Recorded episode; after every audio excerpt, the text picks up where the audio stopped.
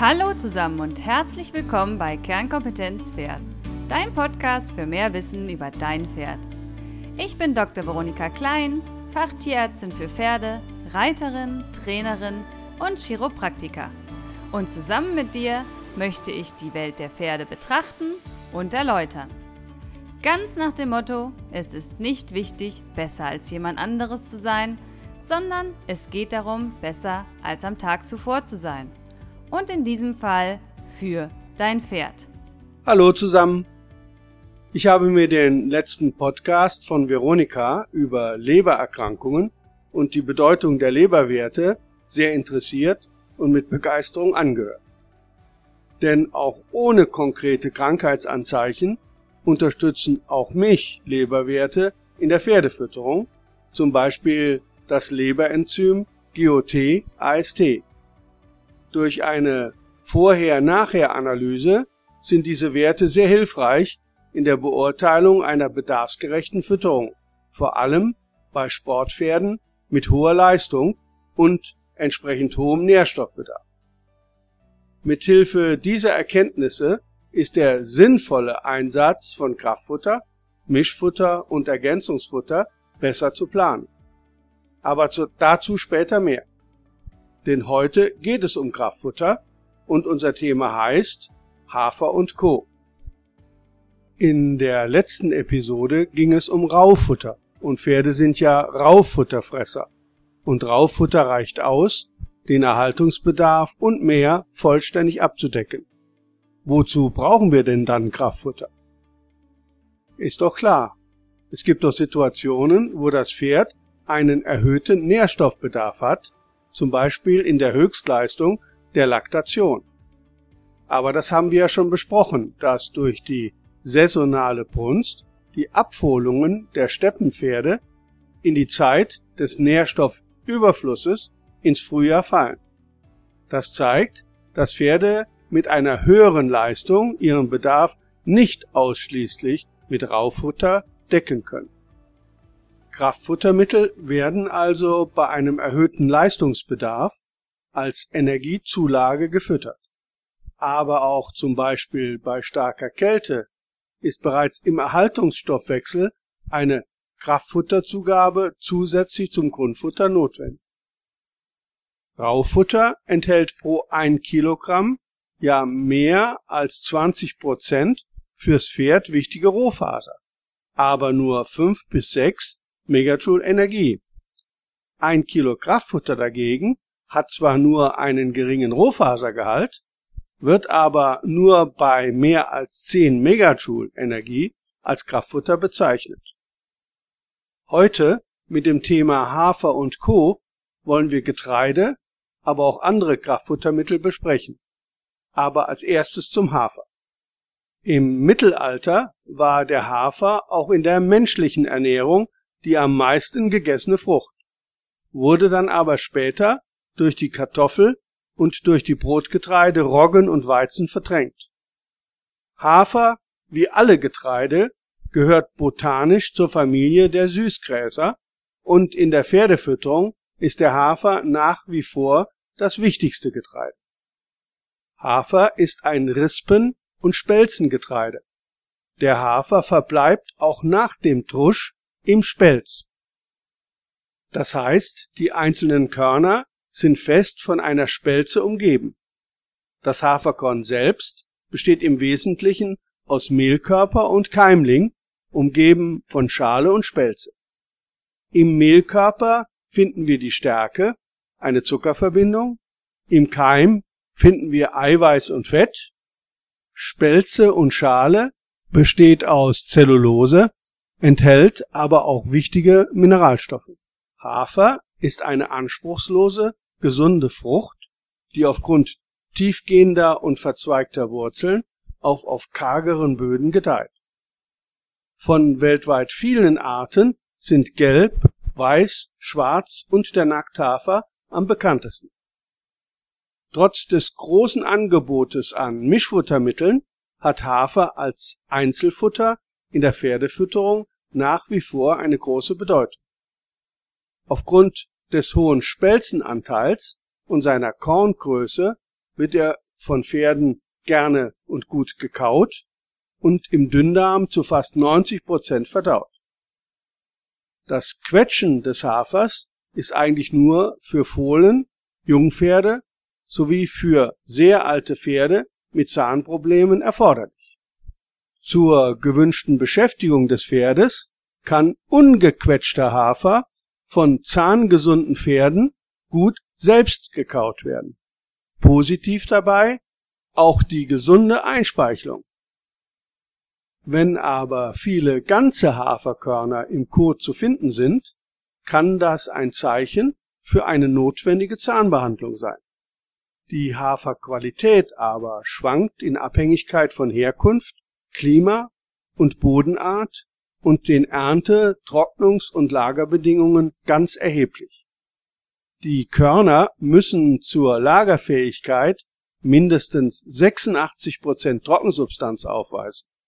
Feuchtere Körner verderben. Sie werden muffig und schimmelig, enthalten vermehrt Milben und sind als Futter wertlos bis gesundheitsgefährdend. Durch die Spelzenfalte und der dort verbleibenden Restfeuchte ist der Hafer qualitätsanfällig. Zur Qualitätsbeurteilung dient das Hafergewicht als Liter oder Hektoliter Gewicht. Leichter Hafer wiegt weniger als 450 Gramm pro Liter beziehungsweise 45 Kilogramm pro Hektoliter. Mittlerer Hafer 450 bis 500 Gramm pro Liter und schwerer Hafer mehr als 550 Gramm pro Liter. Große, runde, schwere Körner haben einen geringeren Spelzenanteil und dadurch zwar weniger Rohfaser, besitzen aber durch den höheren Mehlkörperanteil einen höheren Nährwert als spitze, schmale, leichte Körner. Das Positive am Hafer, er enthält relativ hohe Mengen an wertvollen, ungesättigten Fettsäuren. Er ist reich an verdauungsfördernd wirkenden Schleimstoffen. Er ist das eiweiß- und fettreichste Getreide mit nennenswerten Gehalten an Vitaminen und Mineralstoffen, zum Beispiel Zink, Mangan sowie Vitamin B1 und Vitamin E aber die Nährstoffgehalte des Hafers sind nicht ausgeglichen. Besonders das Calcium-Phosphor-Verhältnis ist, wie übrigens bei allen Getreidearten, mit 0,3 zu 1 sehr eng und muss bei höherem Hafereinsatz in der Futterration mit geeignetem Mineralfutter ausgeglichen werden. Hier noch ein Tipp. Zum Hafer immer noch eine Handvoll Luzernehexe. Wie in der letzten Episode besprochen, das reduziert die Fressgeschwindigkeit, verbessert die Verdaulichkeit, puffert die Magensäure und verbessert schon mal das Calcium-Phosphor-Verhältnis. Die Kritik, der Hafer sticht, bezieht sich auf eine eigentlich positive Eigenschaft der guten und schnellen Verdaulichkeit der Haferstärke. Diese schnell verfügbare Energie merke ich aber auch, wenn ich nach der Fütterung von vielleicht etwas zu viel Hafer vom Pferd runterfalle. Und in dieser Eigenschaft sehen wir gleich den wesentlichen Unterschied zwischen Hafer und Gerste. Denn Gerste ist kein Umsatzfutter, eher ein Ansatzfutter. Die Gerste ist ein Ehrengetreide. Sie besitzt besonders harte Körner mit einer dünnen, aber glasharten Schale und fingerlangen Grannen. Sie wächst fast überall, ist anspruchslos und widerstandsfähig. Als Hafer des Orients bezeichnet, ist sie ein typisches Körnerfutter für Pferde. Eiweißarme Sorten wie Braugerste, Sommergerste, wären der Wintergerste vorzuziehen. Der größte Teil der Gerstenernte geht aber in die Futtermittelindustrie. Im Vergleich zum Hafer hat die Gerste einen deutlich geringeren Rohfasergehalt. Sie hat ja keine Spelze am Korn, aber einen leicht erhöhten Energiegehalt. Die Energie von 0,9 Kilogramm Gerste reicht, um ein Kilogramm Hafer zu ersetzen. Aber wichtig zu wissen, die Gerstenstärke ist im Gegensatz zur Haferstärke im Dünndarm des Pferdes nur sehr schwer verdaulich. Es besteht die Gefahr, dass zu viel Dünndarm unverdaute Gerstenstärke in den Dickdarm gelangt. Dadurch kann es zu Fehlgärungen und Übersäuerung kommen, wodurch die Darmflora geschädigt wird und giftige Stoffe entstehen, die in die Blutbahn gelangen. Störungen wie Koliken, Lahmheiten oder Hufrehe können verursacht werden. Früher hieß die Hufrehe ja Gerstenkrankheit. Deshalb sollte Gerste immer in aufgeschlossener Form, zum Beispiel als Schrot, besser als Gerstenflocken verfüttert werden. Dann hat sie, wie schon erwähnt, eine Ansatzfunktion. Die Pferde nehmen eher an Gewicht zu. Eine Handvoll Luzernehäcksel mit in die Futterkrippe hilft, wie schon beim Hafer besprochen, auch bei der Gerste und auch bei dem jetzt folgenden Mais. Die Mais-Silage haben wir ja schon bereits in der letzten Episode 12 Raufutter kurz besprochen. Mais stammt traditionell aus Zentralamerika, wird aber mittlerweile weltweit angebaut. Er bildet als Fruchtstand für die Körner einen Kolben.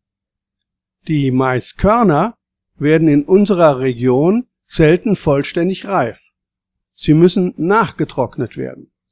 Deshalb wird der größte Teil der Maisproduktion als Ganzpflanzensilage in der Wiederkäuerfütterung verwertet. In der neuen Welt ist aber die ganze Maispflanze ein durchaus typisches Pferdefutter. Maiskörner enthalten im Vergleich der Getreide bei geringstem Rohfasergehalt die höchste Energiekonzentration aber den geringsten Eiweißgehalt. Dem Mais fehlen wichtige Aminosäuren, was auch zu einer geringeren Eiweißqualität führt. Die Maisstärke ist aber noch schwerer dünndarmverdaulich als die Gerstenstärke. Alle für die Gerste gesagten Probleme gelten in noch höherem Maße für den Mais. Es besteht eine erhöhte Gefahr von Fehlgärungen und Übersäuerung im Dickdarm, so dass Körnermais mehr noch als Gerste erst durch Zubereitung für die Pferde verdaulich gemacht werden muss. Der Aufschluss des Maiskorns kann mechanisch durch Quetschen oder Schroten erfolgen. Besser noch ist eine thermische Behandlung. In aufgeschlossener Form aber, am besten als Flocken, ersetzen aber bereits 850 Gramm Maisflocken circa ein Kilogramm Hafer. Die Wirkung von Maisflocken als Ansatzfutter ist besonders bei schwerfutterigen Pferden erwünscht. Die gleichzeitige Versorgung mit geeignetem Heu ist jedoch hier besonders wichtig. Jetzt noch kurz zu zwei Exoten in der Pferdefütterung, Dinkel und Reis. Der Dinkel ist der Urahn des Weizens. Als weiteres Spelzengetreide neben dem Hafer ist er zwar für Pferde genauso gut verdaulich wie der Hafer, aber nicht besser. Dinkel im Spelz ist aber deutlich teurer als Hafer. Die Reiskleie findet man in stärkearmen Pferdediätfuttermitteln. Die Brotgetreide Weizen und Roggen sind mit dem für die Backeigenschaft notwendig hohem Kleber Gluten oder Glutenanteil für Pferde absolut ungeeignet. Es besteht eine große Gefahr von Koliken.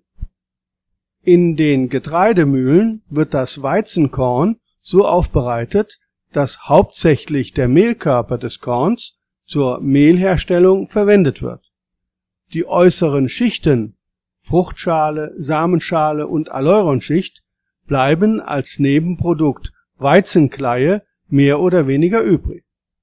Die Weizenkleie hat eine leicht abführende, diätetische Wirkung und passt sehr gut in ein Mesh, über das wir noch in der Folge sprechen werden.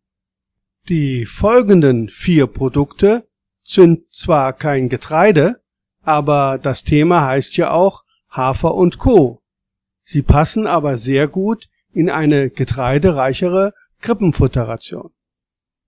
Öle sind flüssige Fette und bestehen aus Glycerin und Fettsäuren. Pflanzenöle weisen mit circa 36 Megajoule pro Liter den höchsten Energiegehalt aller Futtermittel auf. 0,3 Liter Öl liefern so viel Energie wie ein ganzes Kilo Hafer. Zudem ist Öl sehr gut dünndarmverdaulich und hilft bei der Verwertung fettlöslicher Vitamine. Pferde mit ölhaltiger Krippenfütterung fallen auf durch ein glänzendes Fell. Dies kommt durch die bessere Verwertung des Hautschutzvitamins A. Besonders für Pferde im Leistungssport, aber auch alte Tiere mit schlechten Zähnen und zum Auffüttern abgemagerter Tiere kann eine Ölzugabe sinnvoll sein. Die Qualität des Pflanzenöls wird bestimmt durch die enthaltenen Fettsäuren. So besitzen ungesättigte und mehrfach ungesättigte Fettsäuren vitaminähnliche Funktionen. Vom Gehalt an wertvollen Fettsäuren und vom Preis-Leistungs-Verhältnis spricht vieles für das Rapsöl. Aber auch Öle aus Leinsamen, Sonnenblumen, Soja, Disteln und so weiter sind geeignet. Als Zugabe zum Kraftfutter sollte ein 500 Kilogramm schweres Reitpferd bei mittlerer Arbeitsbelastung und einem Energiebedarf, siehe Bedarfstabelle, von durchschnittlich ca. 83 Megajoule maximal ein Bierglas voll Öl pro Tag auf die Mahlzeiten verteilt zum Krippenfutter erhalten. Stopp! Es besteht die Gefahr, dass Bayern zuhören. Als im Kölner Raum ansässiger meine ich natürlich ein kleines Kölschglas, also 250 Milliliter Öl pro Tag.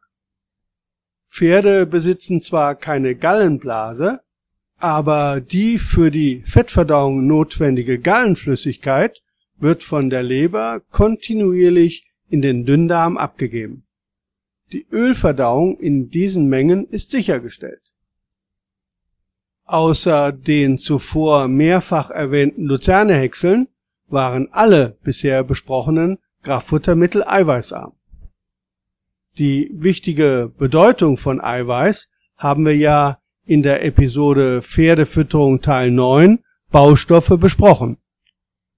Das Soja-Extraktionsschrot, unser nächstes Kraftfutter, zählt mit einem Eiweißgehalt von 348 Gramm pro Kilogramm, siehe Futterwerttabelle, zu den eiweißreichsten Kraftfuttermitteln. Aber neben dem hohen Eiweißgehalt macht auch die Eiweißqualität dieses Futter so wertvoll. Es enthält große Mengen lebenswichtiger, essentieller Eiweißbausteine, wertvolle Aminosäuren, zum Beispiel Lysin. Bausteine, welche die Pferde nicht selbst herstellen können und somit unbedingt über das Futter aufnehmen müssen. Andere pflanzliche Eiweiße erreichen diese Qualität nicht. Soja ist in der Qualität vergleichbar mit Milcheiweiß. Wachsende Pferde und laktierende Stuten haben einen erhöhten Bedarf an diesen essentiellen Aminosäuren. Soja-Extraktionsschrot finden wir so vor allem in Mischfuttermitteln für Zucht und Aufzucht. Die letzten Kraftfuttermittel für heute sind die Nebenprodukte der Zuckerherstellung. Rübenschnitzel, Zuckerrübenschnitzel oder Trockenschnitzel und Melasse. Trockenschnitzel sind das getrocknete Zuckerrübenmark, welches häufig melassiert, zu Pellets gepresst als Tierfutter angeboten wird. Rübenschnitzel sind mit einem Calcium-Phosphor-Verhältnis von etwa 7 zu 1 sehr kalziumreich, eiweißarm, aber rohfaserreich. preiswert und besonders durch die Melasse wohlschmeckend. Ein Kilogramm Rübenschnitzel trocken gewogen ersetzt zwar etwa ein Kilogramm Hafer, muss aber vorher komplett zu mehr als fünf Kilo Mus aufgeweicht werden. Dies ist dann auch die Obergrenze für die tägliche Fütterung. Bei mangelhaftem Einweichen besteht die Gefahr, dass durch das Quellen im Schlund eine Schlundverstopfung oder sogar schwere Koliken entstehen. Auch zu beachten ist, dass Melasse und die aufgeweichten Schnitzel im Sommer schnell verderben. Die eben schon erwähnte Weizenkleie passt nicht nur wegen ihrer diätetischen Wirkung, sondern auch vom Nährstoffgehalt, zum Beispiel gleicht sie das weite Calcium-Phosphor-Verhältnis aus, optimal zu eingeweichten Rübenschnitzeln. Das Ergebnis ist die Grundlage für ein Mesh. Melasse finden wir außer in melassierten Rübenschnitzeln in fast allen Mischfuttermitteln. Das sirupartige, feuchte Nebenprodukt der Zuckerindustrie hat noch einen hohen Restzuckergehalt. Der Vorteil, die Feuchte bindet Futterstaub im Mischfutter, dient als Presshilfsstoff zur Herstellung von Pellets und fördert durch den süßlichen Geschmack die Futterakzeptanz. Nicht so schmackhafte Zugaben, zum Beispiel Mineralstoffe oder Medikamente, können so besser verabreicht werden. Außer einem hohen Energiegehalt von circa 10 Megajoule pro Kilogramm enthält Melasse sonst keine wertvollen Nährstoffe. Ein bemerkenswerter Nachteil Melasse verringert die Haltbarkeit von Mischfuttermitteln erheblich. Auch bei der Bierherstellung fallen Nebenprodukte, zum Beispiel Biertreber und Bierhefe an, die in der Pferdefütterung zu finden sind.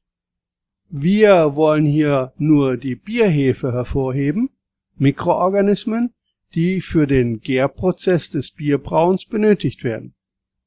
Die Bierhefe zeichnet sich durch einen hohen Eiweißgehalt mit besonderer Eiweißqualität aus die tierischem Eiweiß nahe kommt. Dies fördert den Muskelaufbau. Bierhefe ist reich an Vitaminen des B-Komplexes. In schonend getrockneter Form wirken die Mikroorganismen der Bierhefe probiotisch, das heißt, sie stabilisieren die Darmflora und verbessern die Dickdarmverdauung. Deshalb wirkt sich der Einsatz von Bierhefe bei Verdauungsstörungen, Schädigungen der Darmflora, Appetitlosigkeit oder allgemeiner Leistungsschwäche günstig aus. Bei Sportpferden mit kraftfutterreichen, strukturarmen Rationen kann Bierhefe die Versorgung mit B-Vitaminen verbessern. Bei Fohlen fördert die Bierhefe die Dickdarmausbildung und Funktion.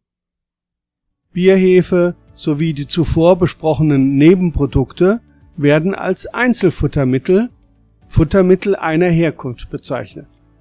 Man kann diese Einzelfuttermittel aber auch miteinander kombinieren und spricht dann von Mischfuttermitteln.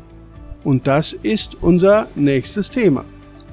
Mischfuttermittel, ihr sinnvoller Einsatz, aber auch mögliche Risiken wollen wir im nächsten Podcast besprechen. Ich bedanke mich für das Interesse. Ich freue mich auf ein Wiederhören zum nächsten Kapitel. Pferdefütterung Teil 14 Mischfuttermittel.